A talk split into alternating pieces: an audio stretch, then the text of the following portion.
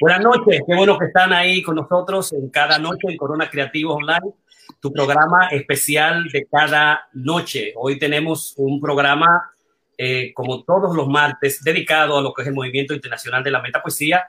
Un día especial porque vamos a elogiar la metapoesía de Guillermo Carnero y tenemos con nosotros en los estudios ya a Karina Rieke, la metapoeta teta Karina Rieke, y Antonio Ruiz Pascual desde Madrid. Buenas noches, bienvenido Karina, ¿cómo te encuentras? Feliz de que le hagamos este homenaje a Guillermo Carnero, muy contento. Perfecto. Antonio Ruiz Pascual, ¿cómo estás? Buenas noches. Muy bien, muy bien. Feliz de, compartir hoy con, con, con Carnero de este momento. Especial, muchísimas gracias. Entonces vamos inmediatamente a, comenzar. Nosotros vamos a tener un programa, me gustaría leer rápidamente eh, Elogio a la Metapoesía Guillermo Carnero, en un podcast con Crea del Movimiento Internacional de Metapoesía, hoy 8 y media, martes 29 de noviembre 2020. vamos a hacer una semblanza y situación del poeta en la España como uno de los novísimos de, eh, Juan Luis eh, María Castellar y la línea comparativa posguerra en República Dominicana y España con el postmodernismo Friends of Reference del postmodern poetry de Guillermo Carnero. Déjame un poquito bajar los sonidos a ustedes y al mismo tiempo por Jill Kruger uh, Robbins, los 80 y la metapoesía, una especie de presentación, situación que yo voy a hacer sobre Guillermo Carnero. El otro aspecto es, eh, y luego un video YouTube con eh, lectura de G. Carnero, cuatro, en relación a su poética, el amor y la putrefacción y sus textos metapoéticos. Eh, son textos breves que donde Carnero hace referencia a su poética eh, vamos a ver la explicación de El barco para Citirea, eh, un texto rápido de unos minutos de Melusina y el embarco para Citirea de nuevo también en su voz con explicación del mismo y el amor más importante. El amor es más importante y explica cuál es su filosofía, la filosofía, digamos, íntimamente ligada a lo que son las cuestiones del, del amor. Eh, esa va a ser la segunda parte de la presentación. Luego, también Karina va a leer Dibujo de la Muerte, obra poética, edición de Ignacio Javier López.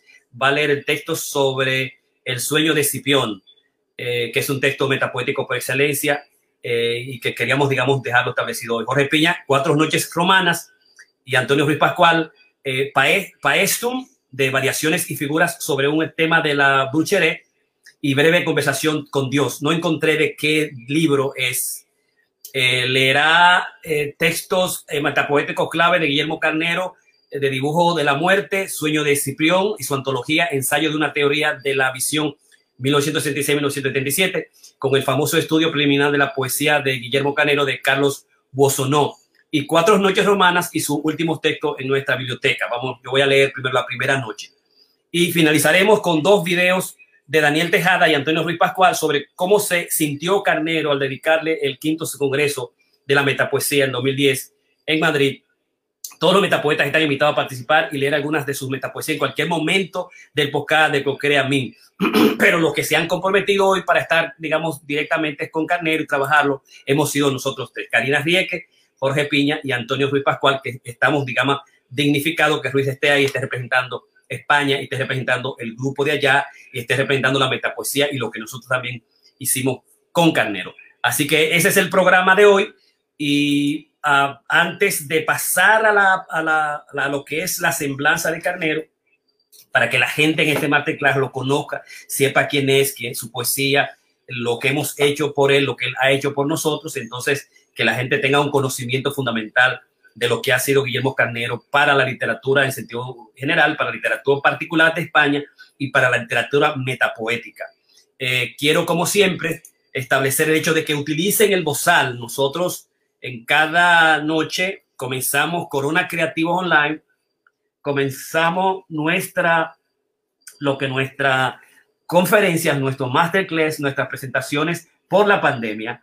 Hay unos 7 millones de casos en los Estados Unidos hay más de 200 mil muertos y entonces se espera que haya unos 200 mil más muertos de acuerdo a las estadísticas si no nos cuidamos. Entonces es un llamado a que todos utilicemos el bozal, el tapaboca, no ahora, sino que lo utilicemos cuando salgamos afuera. es una especie de, digamos, de prevención. Tú que estás ahí, te cuida, papá, mamá, familia, no estar en los lugares cerrados como los bares, los restaurantes, los gimnasios, cuando se mantenga el distanciamiento social, se cree que las gotitas las gotitas se suspenden y se quedan en el aire, que es una, una enfermedad respiratoria que nos toca a nosotros y se cree que eh, va a atacar el 90% de la población. Y muchos dicen, se estima que por el año, hasta el año 2022 va a estar todavía los estragos del COVID-19. En consecuencia, tenemos que cuidarnos, distanciarnos, cuidar a la gente envejeciente, a los jóvenes, los, las gentes, a los jóvenes también lo está atacando y sobre todo a la gente que tiene condiciones fundamentales. Esto es una llamado digamos, a que te cuides y que tú dices el vocal, el bozal o el tapaboca. La metapoesía cumple además eh, unos 10, 30 años el 13 de octubre. Esa es una información importante. Y la metapoesía de las nubes, vamos a hacer un, recital el 13 de octubre. Queremos que Karina y Antonio estén ahí eh, para establecer el 13 de octubre como el Día Mundial de la Metapoesía y establecerlo como nuevo género. ¿Cómo puede un hombre, una persona, un escritor, una escritora ser miembro de la meta, del movimiento internacional Metapoesía? Como lo hizo Antonio G. Pascual, nombrando a sus libros eh, como metapoesía o sus fases metapoéticas. Y a partir del 13 de octubre vamos a declarar nosotros el Día Mundial de la Metapoesía. Eh, eso es en términos a los anuncios que quería decirle eh, sobre lo que es el programa nuestro. Y ya en la próxima semana vamos a, establecer el elogio de octubre, el elogio de, a los eh, metapoetas de octubre.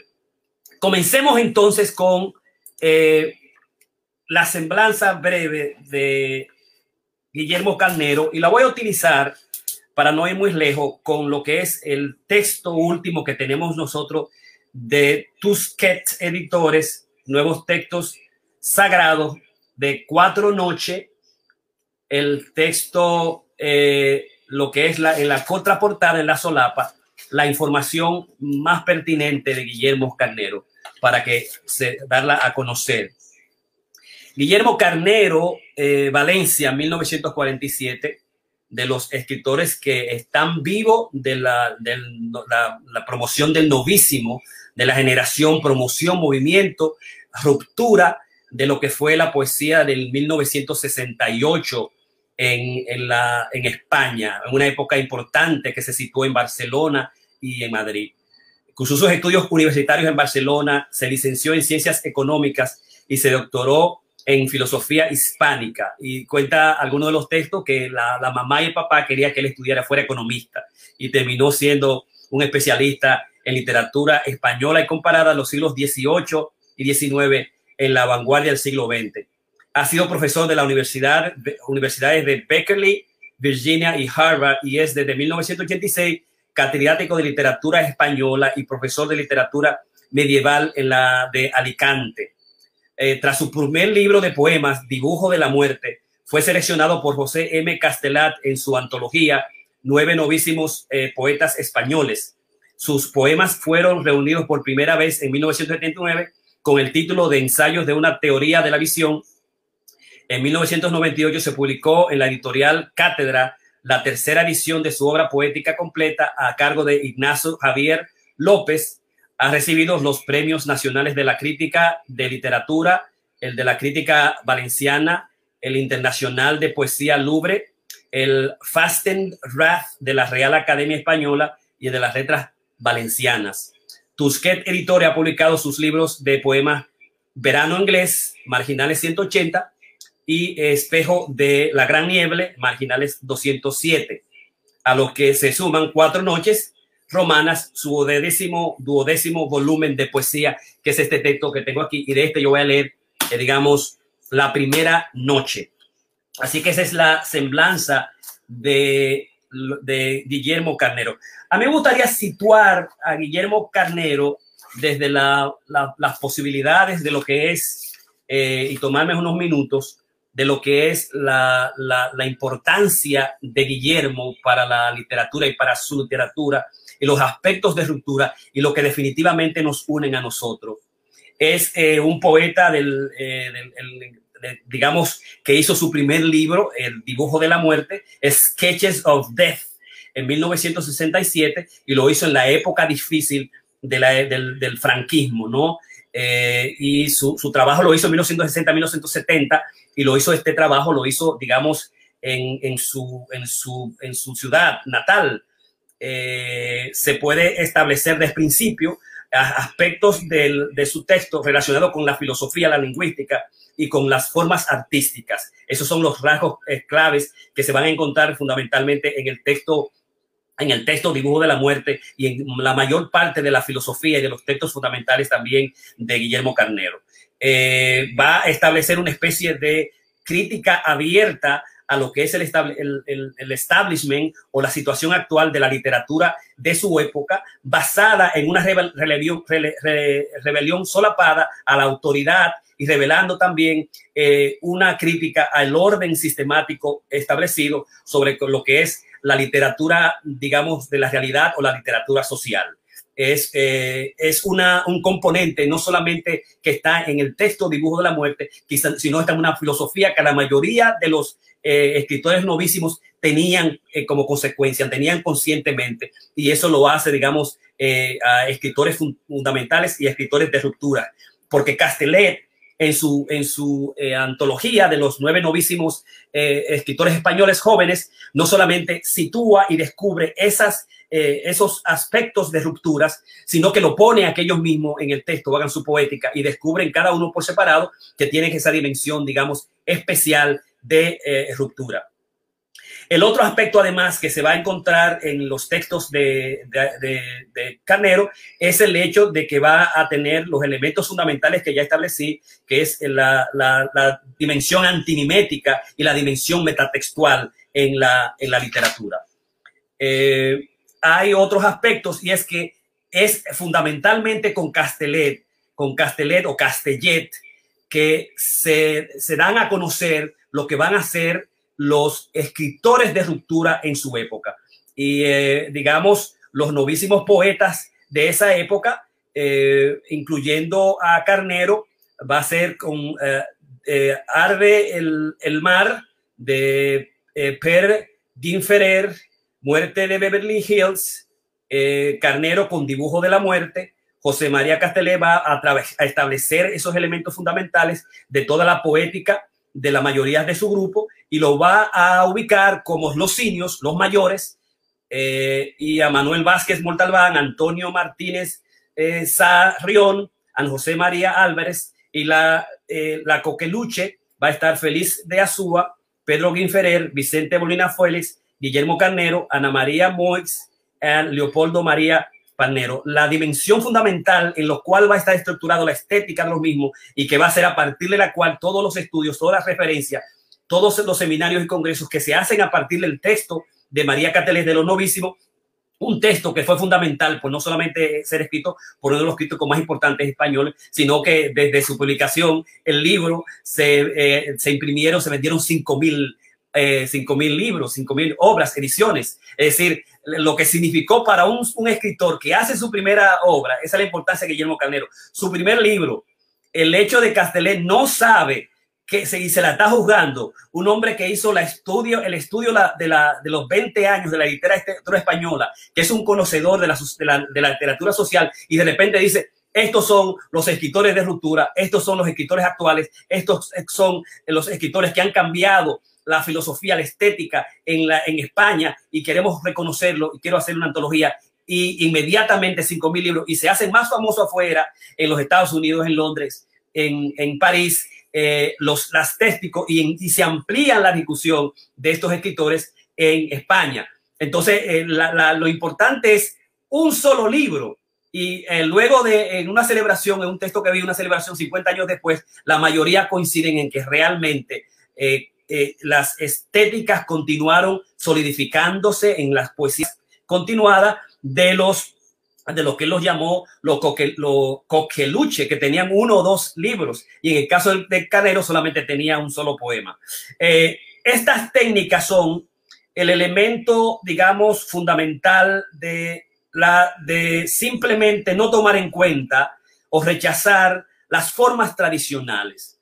Las formas tradicionales digamos, sociales, de acentuación social, de más importancia al contenido que a la forma, de la importancia, más importancia a la persona, al individuo, a lo social, al compromiso, eh, digamos, a lo que es, digamos, la literatura de compromiso. Y este grupo de escritores no están absolutamente interesados, y yo hago en parte del programa, el hecho de que la, también los poetas de los 80 en la República Dominicana, del grupo que yo vine, es una contraposición completa a la poesía de posguerra del 65, como se hace en esa época este grupo de, escritores que no bebe de la literatura, de, de, de, la literatura tradicional de sus escritores actuales, sino que bebe de la cultura, de aspectos extraculturales, bebe de, la tequel de francés, bebe de los trabajos de Foucault, de los trabajos del postmodernismo, bebe del cine, bebe, digamos, de, de, lo, de lo que son los mitos eh, fundamentales y el culturalismo, incluirlo dentro de sus textos. El segundo aspecto es también, digamos, la, incluir la literatura automática, la escritura automática que viene de la vinculación con el surrealismo, pero que al mismo tiempo critican al surrealismo, no son surrealistas per se, eh, porque más que eh, surrealistas tienden a ser, digamos, eh, eh, poetas de lo racional o de la racionalidad.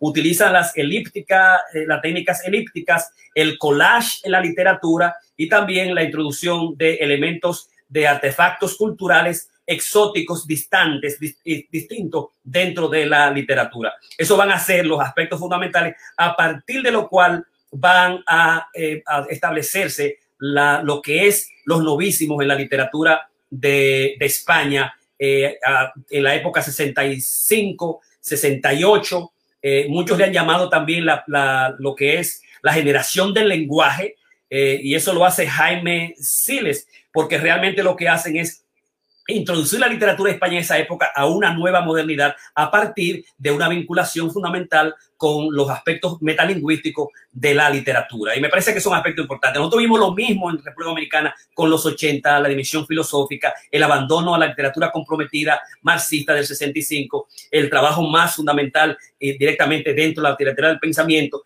y luego hacemos unas vinculaciones con Freud y Lacan y trabajamos en la, dimensión de la autorreflexión y por eso coincidimos nosotros 20 años, 30 años después con los postulados que eh, establece, digamos, eh, eh, Castellet para situar a los novísimos.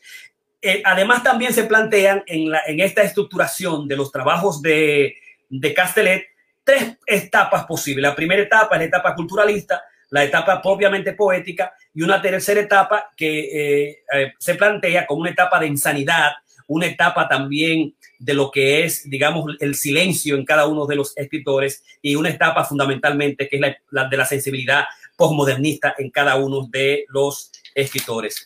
Eh, y finalmente, uno de los aspectos fundamentales es simplemente la dimensión de la visión barroca y la utilización de los aspectos del simbolismo, trabajando los conceptos de Mallarmé, de uh, Baudelaire dentro de la literatura, lo cual, digamos, es una literatura de, eh, elitista, una literatura anticompromiso, una literatura que se establece fundamentalmente en la imagen y los símbolos. Y una de las características claves también es el hecho de que le da mayor importancia a las concepciones metonímicas que a la metáfora. O sea, la metáfora necesariamente es una metáfora, se, se, compromete, porque el mal, porque tu, tu amor es peor que los hechos o que el león eh, eh, fraguador que, que nos sigue, que nos mata, esa dimensión metafórica, la dimensión metafórica siempre va a estar referida al orden, va a estar referida al otro. Y mientras que la dimensión metonímica, que de la, de la posición, digamos, filosófica lacaniana, es más que nada de sustitución. Entonces la metonimia te puede llevar al grupo, te puede llevar al otro, te puede llevar al texto, te puede llevar a, la mitología, puede incluirte tú mismo, puede incluir la dimensión. Y esa poesía carneriana lo que va a establecer es la dimensión, digamos, de utilizar más la metonimia que la metáfora.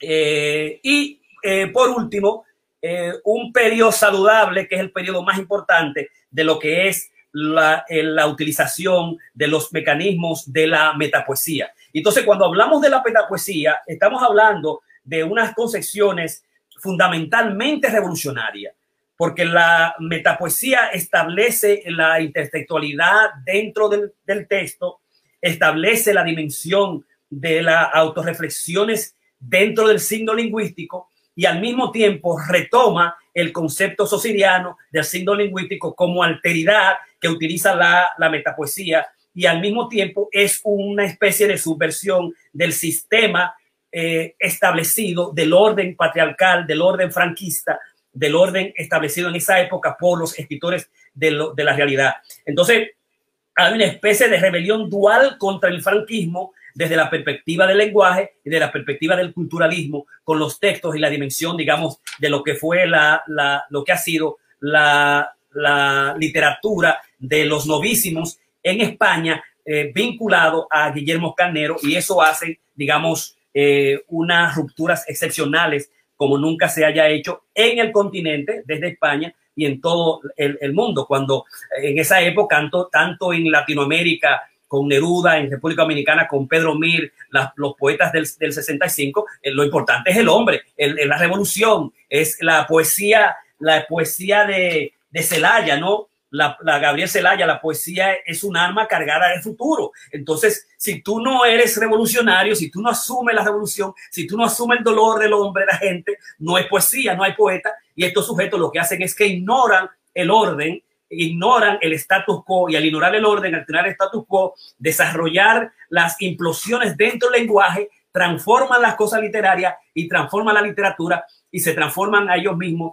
eh, y eso hicimos nosotros de alguna manera, los 80 finales de República Dominicana, lo hicimos también lo que es, eh, y lo hace los, el grupo de los novísimos con las dimensiones metapoéticas del culturalismo, eh, al ignorar, no, no digamos, asumir el, el, el franquismo, ni el status quo, ni la realidad per se, ni la situación burguesa, sino al contrario, ignorarla. Y cuando se ignora, se sitúa dentro de los postulados metalingüísticos y culturalistas, el, el Estado no sabe que se está subvirtiendo por dentro. Y por eso, digamos, el, el, hay una carta en el texto de Castellet del ministro del Turismo donde favorece y le da la bienvenida a la, a la antología de, estos nuevos poetas, porque definitivamente Castellet es un, un, individuo que ha puesto la historia de los 20 eh, poetas relevantes sociales comprometidos eh, y pero que en este caso no se encuentran esas dimensiones turbulentas, eh, esas dimensiones, digamos, de subversión eh, social, como siempre el gobierno quiere ver dentro de sus ideólogos y de sus poetas, digamos, poetas orgánicos, pero poetas también del Estado. Me parece que esa es la dimensión clave e importante que yo quería resaltar al ubicar en este masterclass dedicado a Guillermo Carnero. Vamos a pasar ahora, si me lo permiten, a chequear algunos videos rápidamente que, eh, eh, que estoy teniendo, que he tomado sobre el mismo carnero, si eh, tengo la posibilidad de hacerlo. Así que voy a hacerlo por aquí. Déjame ver si lo veo acá. Y entonces son unos videitos cortos. ahí hay uno. Y voy a pasar a traerlo al principio. Este es sobre poética donde Quinero se, se presenta de la siguiente manera. Creo que estamos en un momento de una cierta confusión de los destinatarios de la literatura en cuanto al medio por el que se les transmite y por el que les llega. No ha sido la única vez en la historia.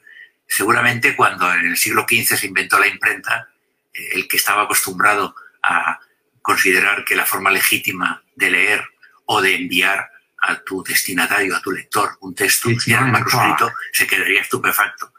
Y ahora estamos en un momento parecido. Y como siempre, hay peligros y hay ventajas. Eh, el peligro, pues, a mi modo de ver, es que eh, en el mundo de, de, las redes sociales y de Internet, los textos pueden circular con tanta independencia que incorporen erratas que estén a veces tan deformados, a mí me ha ocurrido en algún caso, que el autor no lo reconozca.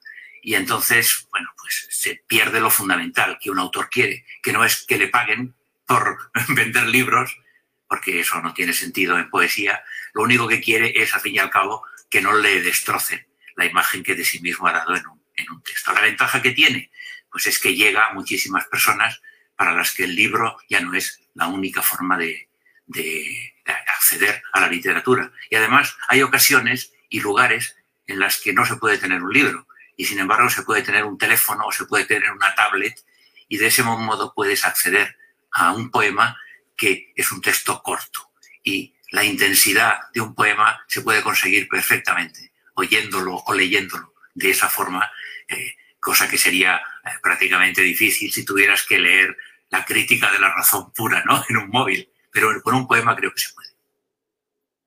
Excelente. Voy a también a, a, traer de Guillermo Carnero la explicación que él hace de un texto, eh, porque la propuesta, digamos, ¿me escucha? ¿Me escucha? ¿Aló? ¿Me escucha? Hola. Sí. El mundo nos engaña. Es la libertad, bendita sea, venga. Aló, ¿me escucha? Voy a, voy a poner el próximo. Serrano, toma uno. Ok, déjame ponerlo este. Adriana Soles, poema 3, toma 2. Os compraré, os compraré. Bueno, empezaremos con el embarco para Citerea, que es un poema. Tengo que, trocado, trocado, trocado. Tengo que quitar algunas cosas que se están escuchando por ahí. Es un ejemplo de la máscara cultural. Vale. la cáscara de pluma y celuloide, mierda, celuloide, celuloide, nadar a la mar, a la mar, a la mar. Alberto Closa 7. La de la muerte, la de una moto. La de una moto. ¿Qué está pasando? Bueno, empezaremos con el embarco para Citerea. Ay, pero como tengo un problema aquí de... La del móvil la del coche y la del claxon. Ok, y, ah, ya, ya, lo quité, ya lo quité. la máscara cultural. Dejé abierto una de las ventanas. Ahora sí.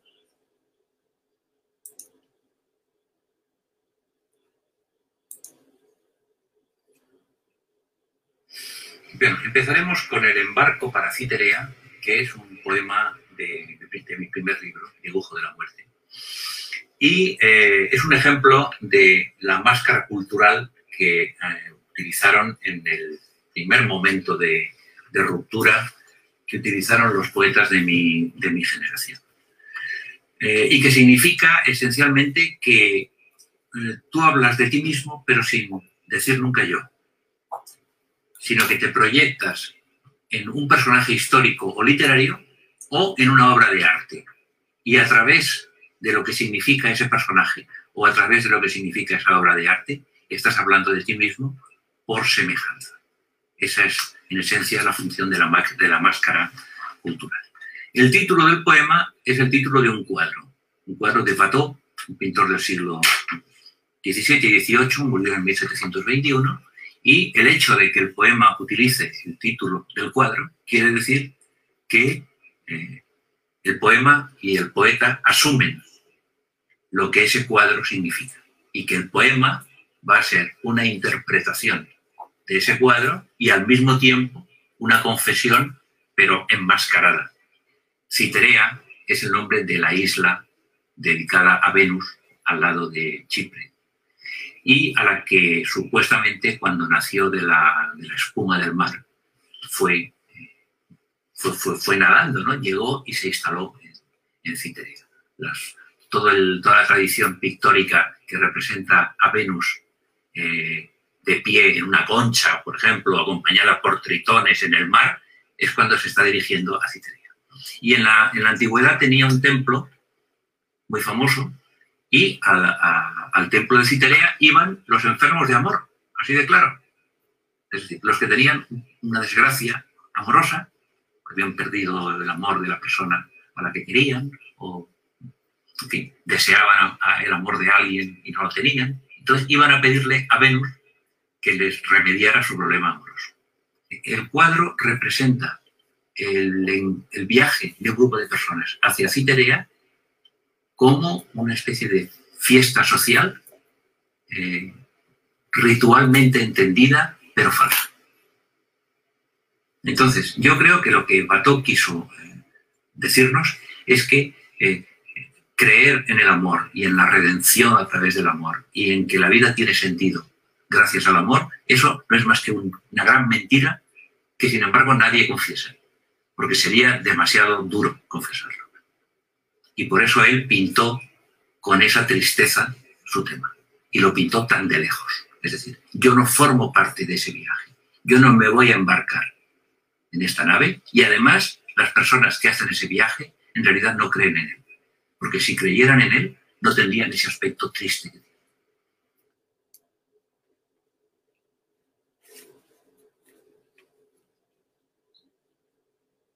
Hoy que la triste nave está al partir, con su espectacular monotonía, quiero quedarme en la ribera, ver confluir los colores en un mar de ceniza y mientras tenuemente tañe el viento, las jarcias y las crines de los grifos dorados, oír lejanos en la oscuridad los remos, los fanales y estar solo.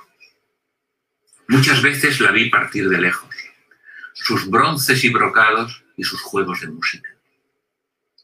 El brillante clamor de un ritual de gracia escondidas y una sabiduría tan vieja como el mundo.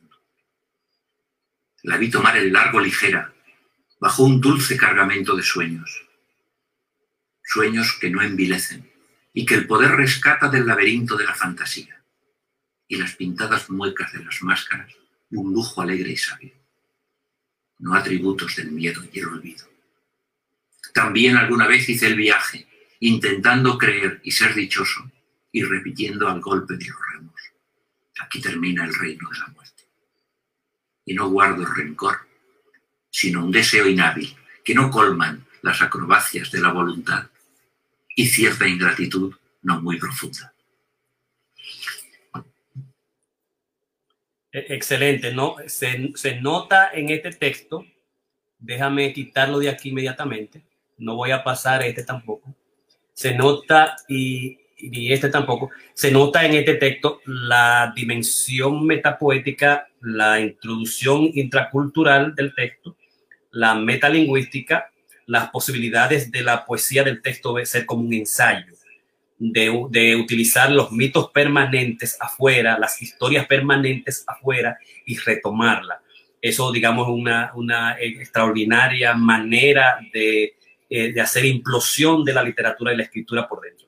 Finalmente vamos a presentar a Guillermo Carnero, conversa con Fulgencio Martínez y va a hablar sobre las dimensiones del amor, como el amor y lo que queda del amor, que es la putrefacción, y al mismo tiempo la dimensión del, del vampirismo como elementos fundamentales de su poesía, que me parecieron muy interesantes, porque él tiene un texto así, que no lo vamos a discutir hoy, eh, que está íntimamente ligado. Y pienso que también eh, su literatura estaba eh, utilizada en eso, porque Sueños a Extinción es, es, es, Escipión, es un texto, Escipión, es un texto clave metapoético, el primer texto metapoético de Carnero, y lo hizo cuando se fue a Cambridge por, por dos por dos, casi por un año, y lo hizo sobre, para, para despedirse del amor.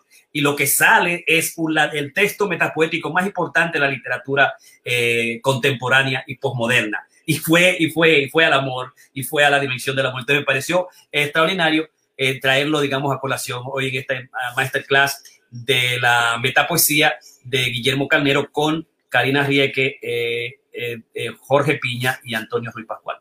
Se lo voy a presentar.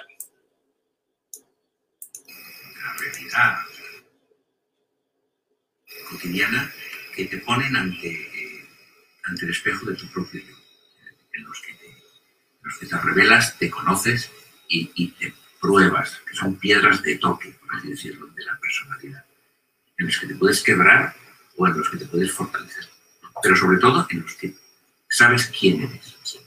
Y a, a, a mi modo de ver, el amor es el más importante para un creyente podría serlo la religión, pero para mí eh, el amor es la experiencia emocional e intelectual más profunda que existe y sobre todo es el, mejor espejo, donde tú te ves y sabes cómo eres, en lo bueno y en lo malo. Y el mejor estímulo para ese tipo de pensamiento de que te hablaba, que es el pensamiento que me interesa, Yo, yo he, estado docenas de veces en, el jardín de Luxemburgo. Pero hasta que no pasé por allí, la, la duodécima vez, en una determinada coyuntura mental y emocional de, sufrimiento que me hizo ver aquello, no lo vi. ¿Sabes? Y lo mismo que no vemos la realidad, no nos vemos a nosotros mismos tampoco. Y, yo creo, como yo creo que, que la verdadera piedra de toque de la personalidad y de la percepción del propio yo, es el amor.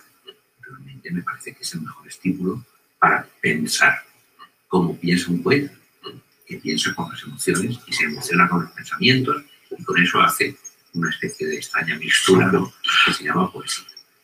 Y, claro, lo que, suele ocurrir, lo que suele ocurrir es que eh, la, poesía, al fin y al cabo, es emoción recordada en tranquilidad. Dijo alguien, Coleridge me parece, ¿no?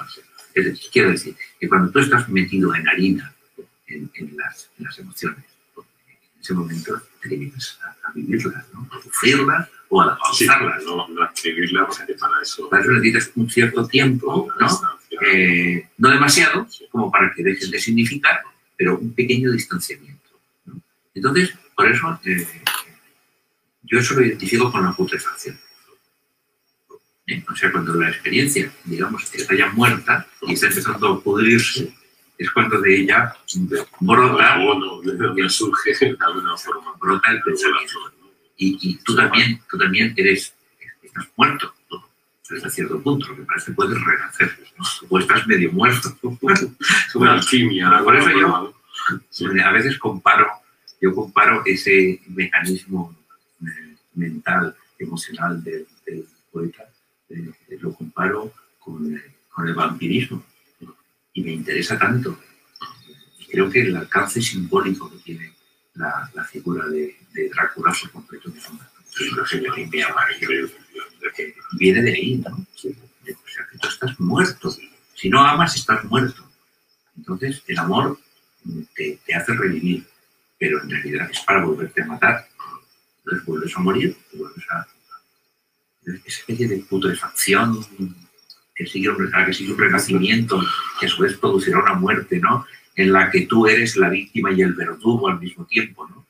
Porque chupas la sangre y entonces te, nutres, pero acabas por morir al, al final y acabas por matar lo que amabas. Todo ese, ¿sabes? A mí me fascina Drácula por ese, por ese motivo. Y claro, el, el Marabú es una ave carroñera. Y a la vez es una eh, que tiene hermosa, las plumas más hermosas, después del pavo real probablemente, ¿no? Entonces, eh, eso es lo que me fascinaba a mí del Marabú. Cómo, cómo la digestión del marabú, la digestión de la carroña, de la carne podrida del marabú, produce eso. Porque es lo mismo que hace un poeta con su experiencia, ¿no? con su putrefacción emocional y con la putrefacción emocional ajena. Convierte eso en una obra de arte. Puede ser un poema, que puede ser una partitura, que puede ser una escultura. un- Exacto, eso es. Eso es lo que a mí me, lo que a mí me, me fascinó siempre de, de- de ese animal, ¿no? Bien, vamos a dar paso ahora a nuestro Antonio Ruiz Pascual, que ha estado esperando ahí. Y entonces vamos, eh, va- él va a presentar. Vamos a dar paso ahora a Déjame quitarme esto. de nuestro aquí. Antonio Ruiz. Ok, a Ruiz Pascual. Ok, yo he elegido este poema porque eh, me entusiasma cómo juega con el lenguaje y cómo juega con las formas y cómo rompe, ¿no? Cómo eh, rompe con, con todo, ¿no? Hablando de los dioses, no de un dios en general, sino de todos los dioses y no creyendo en una religión, sino en todas las religiones y en los dioses interiores, ¿no? Los dioses nos observan desde la geometría, que es su imagen. Sus templos no temen a la luz, sino que en ella erigen el fulgor de su blancura, columnatas patentes contra el cielo y su resplandor líquido existente en la luz. Así los pueblos bárbaros intuyen el tumulto de sus dioses grotescos, que son ecos formados en una sisma oscura un chocar de guijarros en un túnel vacío. Aquí los dioses, como la concepción de estas columnas, un único placer, la inteligencia, con su plenitud de fantasmas lúcidos.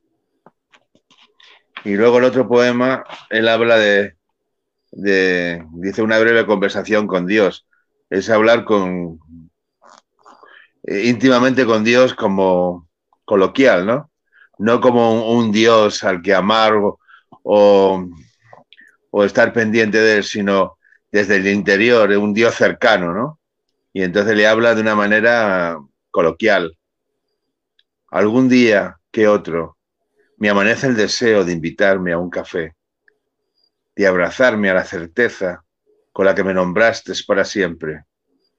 Quiero escuchar cómo respira en vos el universo y descubrirme en el milagro sin edad de tus pupilas.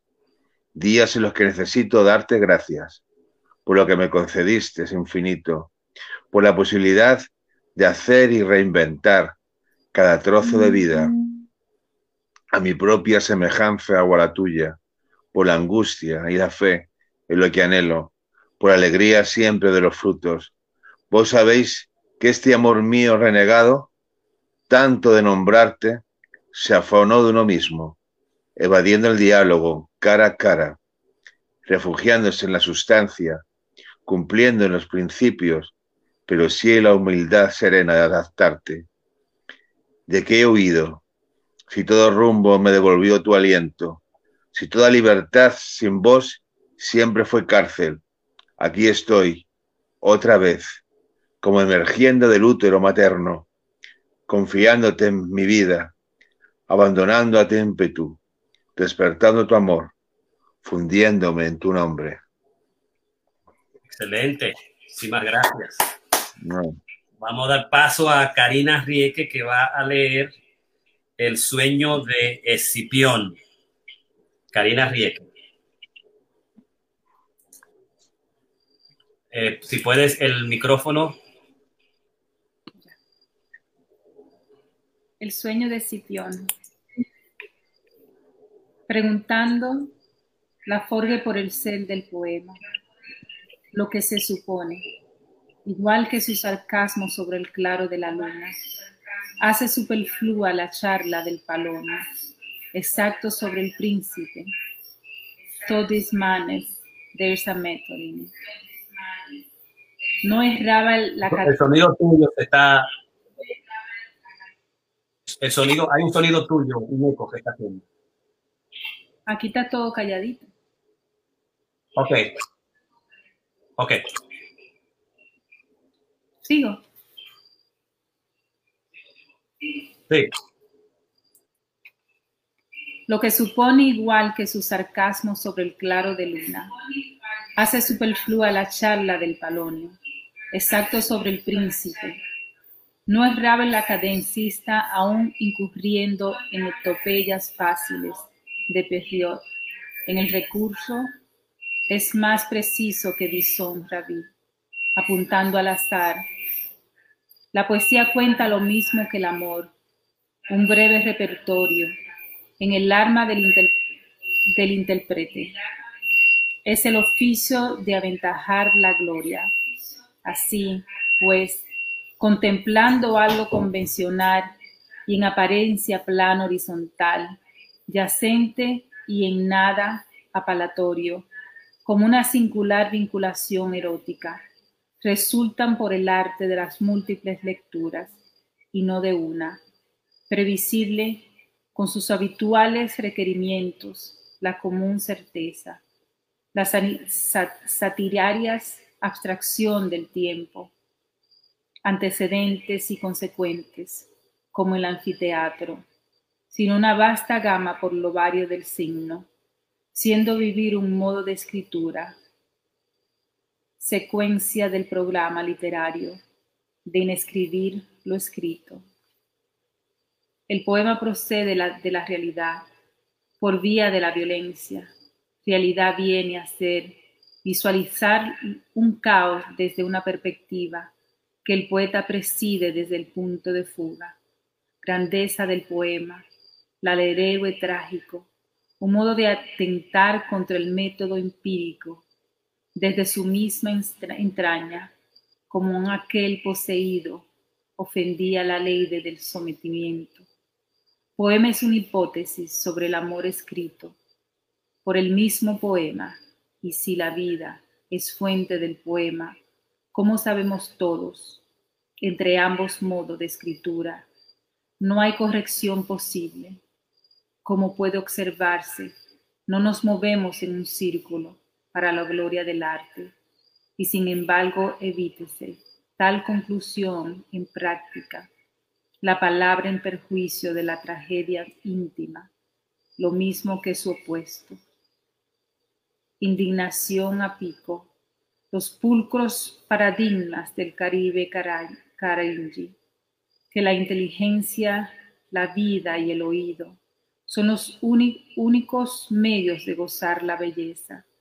Él existe, por lo tanto, una triple verdad, a que la belleza de un cuerpo es simétrica, de donde amor no existe, más cosa templanza y buen gusto.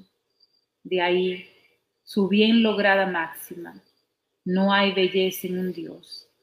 Y procediendo por analogía, que es el modo de ser de este parágrafo, resulta, veas el resto del poema, no hay belleza en un Dios. Gracias, la poeta. Gracias por, la, por hacer esa lectura. Yo voy a leer de Carnero, voy a leer eh, de Cuatro Noches Romanas de Guillermo Carnero, el último texto que tenemos de él en nuestra biblioteca, La Primera Noche. Uh, y tiene un epígrafe de Done Elegía 12.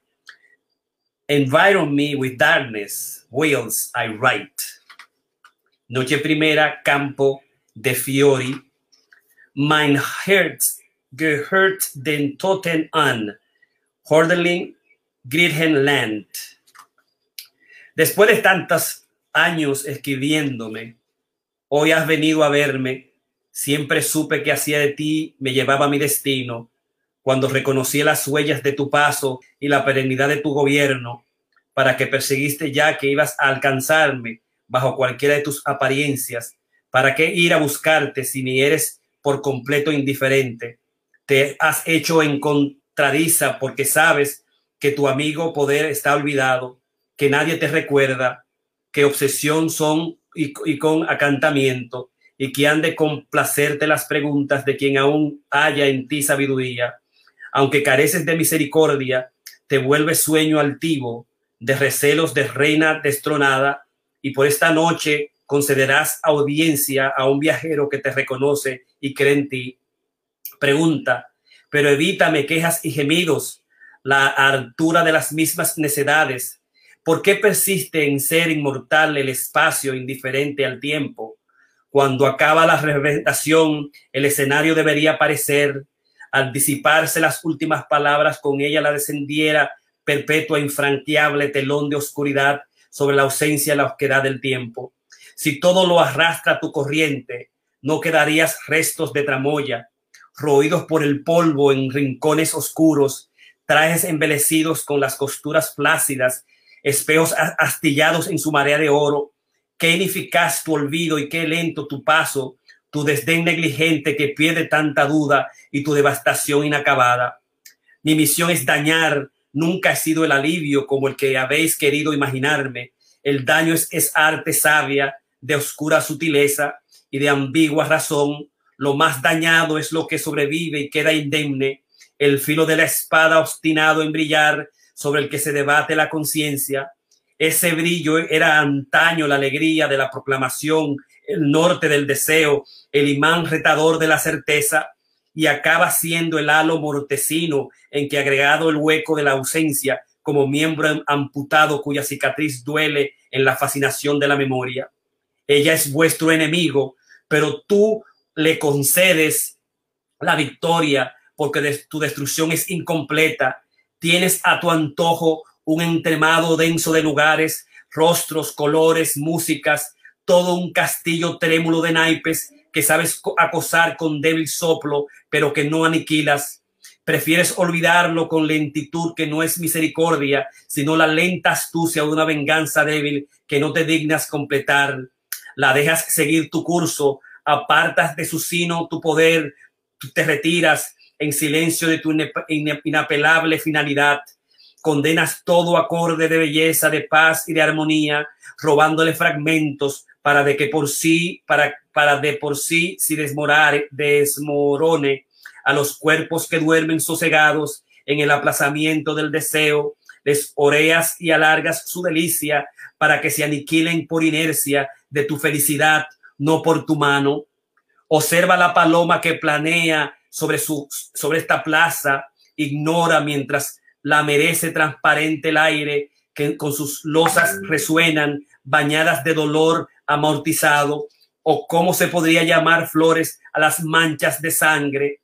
Solo vuela absorta en sus sentidos, paleada de luz y hasta las aguas pútridas del Tíber, la, las crees de, alta, de alto una curva en esmeralda, adiéstrate en olvido de palomas, no me acuses a un tiempo de muchos herir y de matar muy poco, entonces llévalo todo contigo, borra y esquilma de una sola vez cualquier lugar cargado de recuerdos. ¿Cuál sería mi obra? No me pides un acto de piedad, es mi designio que todo vaya haciendo su destrucción diversamente. Así lo que se apaga con mayor lentitud sufre en ausencia de lo que ya no existe y cuando muere causa más sufrimiento a lo que aún vive. Mi juego y mi placer son sobras, son sembrar el espacio de esos signos de muerte sucesiva y así el tiempo insondable y su amenaza son mi campo de flores.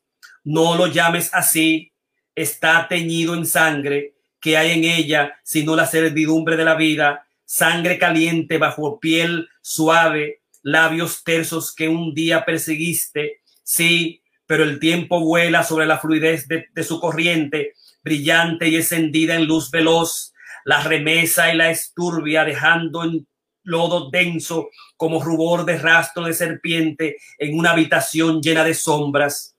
Allí ejerce el recuerdo su oficio de tinieblas en el exilio de la privación y la pasividad, donde el diamante de la celebridad de los sentidos se convierte en el carbón opaco y lento, en póstumos destellos de luz muerta.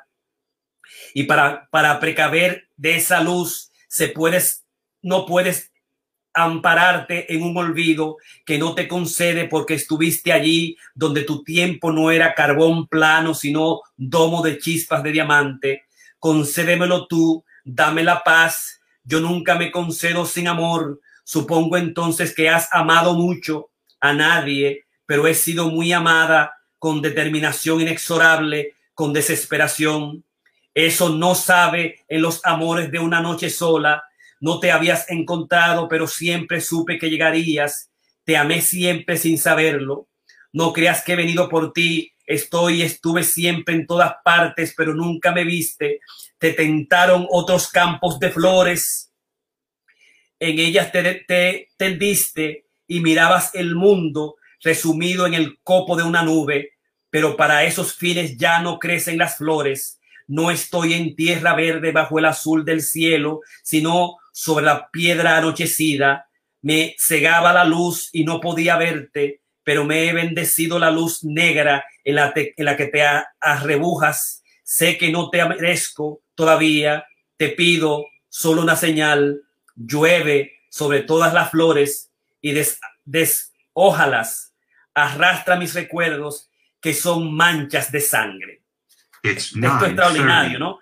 Es uh, Cuatro noches es la obra de quien ama la mezcla única en el mundo de magnificencia y miseria, de belleza y sordidez, que es y ha sido siempre Roma.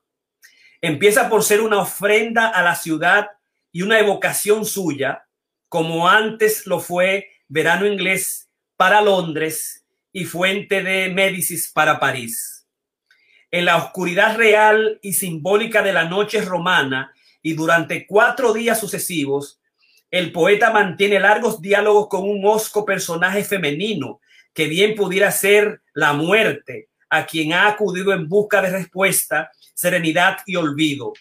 De esos encuentros brota una cambiante relación de atracción, desprecio, repugnancia y seducción mutua, y en ellos se plantean cuestiones que tienen mucho de recapitulación vital y meditación mortis. El vacío que deja el paso del tiempo, la ilusión, la ilusoria capacidad salvadora del amor, la belleza, la imaginación, el arte, el sinsentido, la prolongación de la vida en la vejez. El libro se autodefine como sendas citas de Donne, Horderling, Leopardi, Shelley y Chateaubriand, todos ellos escritores intimistas, pero alejados del petetismo por su interiorización reflexiva de las cuestiones existenciales. En determinación, en determinados paisajes, el poema entabla analogías intertextuales o adquiere connotaciones culturales, evocando a Keats, Cornelio Galo o Quevedo, Briamante, Rafael Russin, Bach, Bernini, Berromini y Cánova. Por su articulación discursiva, su densidad emocional y su lenguaje simbólico, Cuatro Noches Romanas lleva a su mejor costa la trayectoria que forman los libros publicados por el autor en el último decenio de Guillermo Carnero. Es interesante y se ve, y se ve esa dimensión, porque cuando yo comencé a leer la primera noche, uno no sabía a quién está, a quién está hablando, y de repente se nota la repugnancia, lo difícil, la muerte, entonces es de alguna manera se piensa que, está hablando, digamos, a la muerte. Así que ya para finalizar, nosotros vamos a, a, hacer eh, unos, eh, eh, unos videos de lo que hice en Diálogo de Ultramar, que lo hice con eh, ambos, Daniel, Antonio Ruiz y Daniel Tejada, y para lo cómo, cómo se sintió Guillermo Carnero cuando se dedicó el quinto congreso de la metapoesía. Yo voy a ver cómo lo saco de nuevo por acá y lo voy a sacar de aquí porque lo tengo en Q. Voy a comenzar con el poeta que está aquí con nosotros y luego voy a terminar con Daniel. Vamos entonces a compartir la página. Yo me estoy convirtiendo en un experto en esto, así que no va a pasar, no vamos a tener muchas dificultades como antes, pero antes déjame ponerla aquí, la aplicación, y voy a ir acá exactamente. Ahí está, y entonces lo voy a poner un poquito más así, y ya que está acá, me voy a ir al Antonio 8 que es donde comienza. En 8, exactamente. Ahí, pa. toda esa situación. Y cuéntame, ¿qué le pareció a Guillermo Carnero? Siempre le pregunté a Daniel eso, que cómo se sintió Guillermo Carnero que se le haya dedicado el Congreso de la Metapoesía. Además, Guillermo Carnero es una persona muy aceptada, con una gran personalidad allá, en un trabajo. ¿Cómo se sintió él que le dedicara el Congreso? Él se sintió bien porque vio que de alguna manera él, él también se, se supo meter porque luego tuvimos una comida con él, tuvimos unas reuniones también con él, y él, él, se sintió como, como se iban volviendo él también, porque veía cómo se iban juntando otros poetas de otras culturas, que cómo iba saliendo, cómo el entusiasmo, sobre todo el entusiasmo contagioso de todos nosotros que estábamos a una. Y él se subió, se subió al...